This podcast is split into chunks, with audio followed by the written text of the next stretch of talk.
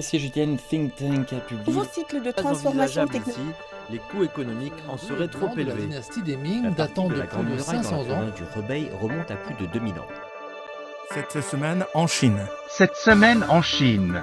Suivre l'actualité chinoise de la semaine avec Bamboo Studio.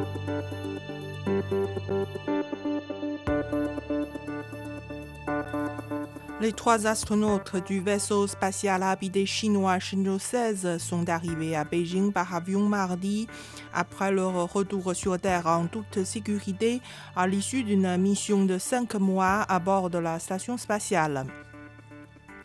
L'équipage entrera dans une période de quarantaine médicale et subira des examens médicaux complets et des évaluations de santé avant de rencontrer la presse, rapporte l'agence chinoise des vols spatiaux habités.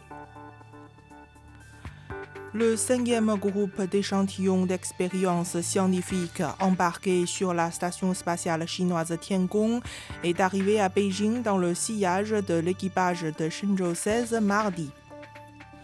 Ces échantillons de 19 expériences scientifiques pesant environ 25 kg ont été ramenés sur Terre, dont des cellules hépatiques, des protéines et des acides nucléiques, des plantes d'Arabidopsis, des graines de riz, des microbes résistants aux radiations et certains matériaux chimiques.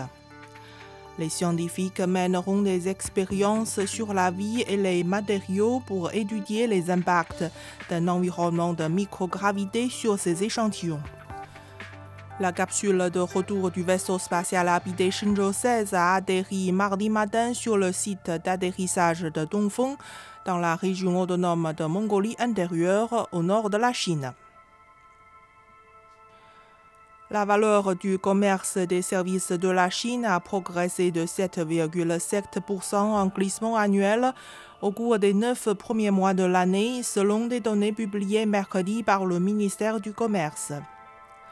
La valeur du commerce des services a atteint 4 820 milliards de yuan, environ 670 milliards de dollars pendant la période janvier-septembre.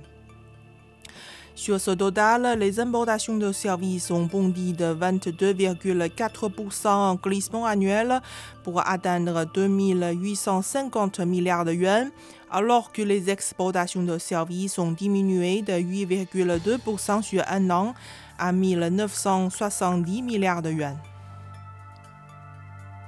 Le Conseil des affaires d'État a publié le plan général de la création de la zone pilote de libre-échange du Xinjiang. Il s'agit d'une démarche stratégique significative pour promouvoir la réforme et l'ouverture dans la nouvelle ère.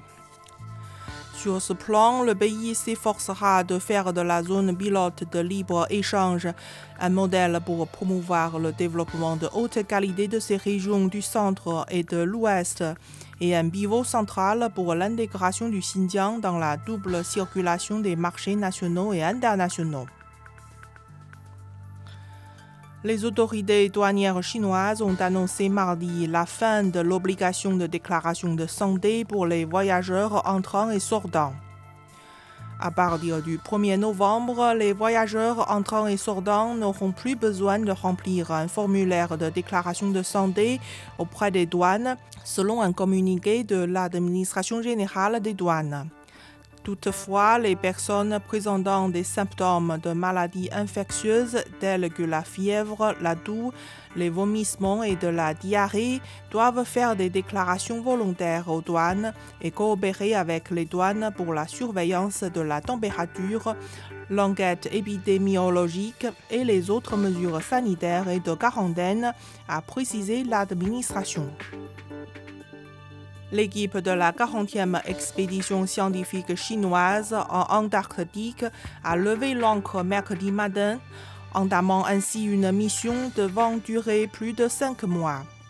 C'est la première fois qu'une mission de recherche scientifique chinoise en Antarctique est menée par trois navires.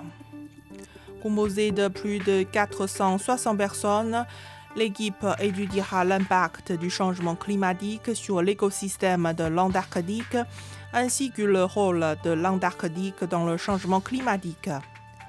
Les membres de l'équipe collaboreront avec leurs homologues norvégiens et australiens sur des projets de recherche de pointe. Une nouvelle station de recherche scientifique sera établie le long des zones côtières de la mer de Ross durant cette expédition, devenant ainsi la cinquième station de recherche chinoise en Antarctique et la troisième station permanente après celle de Changcheng et de Zhongshan. La conférence de l'Alliance internationale des anciens murs et forts de 2023 s'est ouverte mercredi à Xi'an, capitale de la province du Shanxi dans le nord-ouest de la Chine.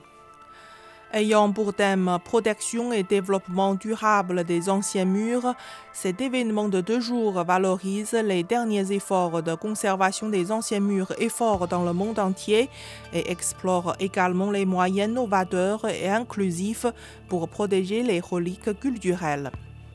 Plus de 40 experts venant de 10 agences de gouvernance d'anciens murs et forts participent à cette conférence.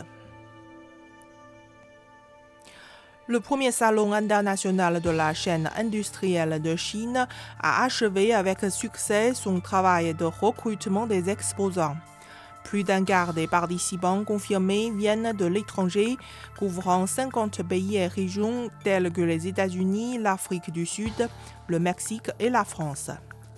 Les stands d'exposition seront divisés en différentes sections couvrant entre autres les véhicules intelligents, l'agriculture verte, l'énergie propre, la technologie numérique et les modes de vie sains.